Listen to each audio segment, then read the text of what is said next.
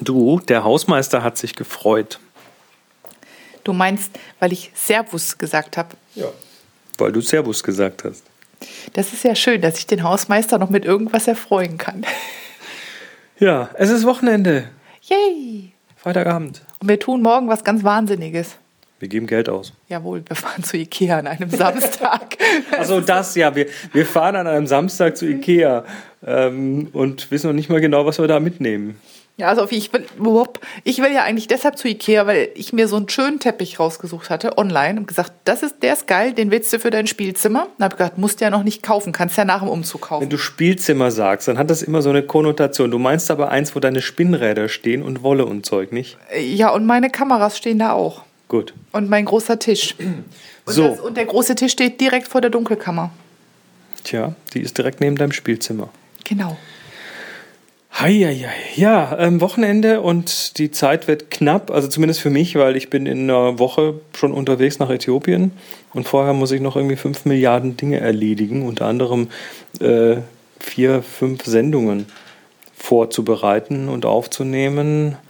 Ähm, eigentlich sollte ich noch mein Auto durch den TÜV bringen. Das weiß ich aber noch nicht, ob das geht, zeitlich. Und wir müssen heute noch eine Möbelbestellung lostreten. Das auch noch. Und du musst Kisten packen. Ich muss auch noch Kisten packen. Und wenn du wieder aus Äthiopien da bist, musst du noch ein Zimmer streichen. Nee, das habe ich gesagt, dass ich das streiche, wenn wir da sind. Wenn wir eingezogen sind. Echt? Ich dachte, du wolltest es in der Woche davor machen. Nein. Wenn wir eingezogen sind. Die Woche. Ich Du komm- wolltest das Studio streichen, wenn wir eingezogen sind, aber die Decke von deinem, von deinem Arbeitsraum wolltest du vorher machen, hast du gesagt. ja, kriege ich nicht hin. Wie soll ich das denn machen? Wie willst du das denn streichen, wenn alles schon drin ist? Ich bin fünf Tage da. In den fünf Tagen, wenn ich. Das werden wir jetzt hier auf Abzug FM nicht diskutieren. Warum nicht?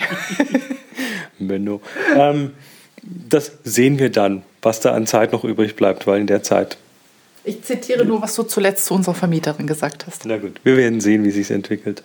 Ähm, Wir haben noch was abgegeben. was haben wir abgegeben? Ähm, eine große Gliederung mit Ach so. ersten Exposés von Kapiteln. Stimmt. Stimmt, das Buch bewegt sich. Genau.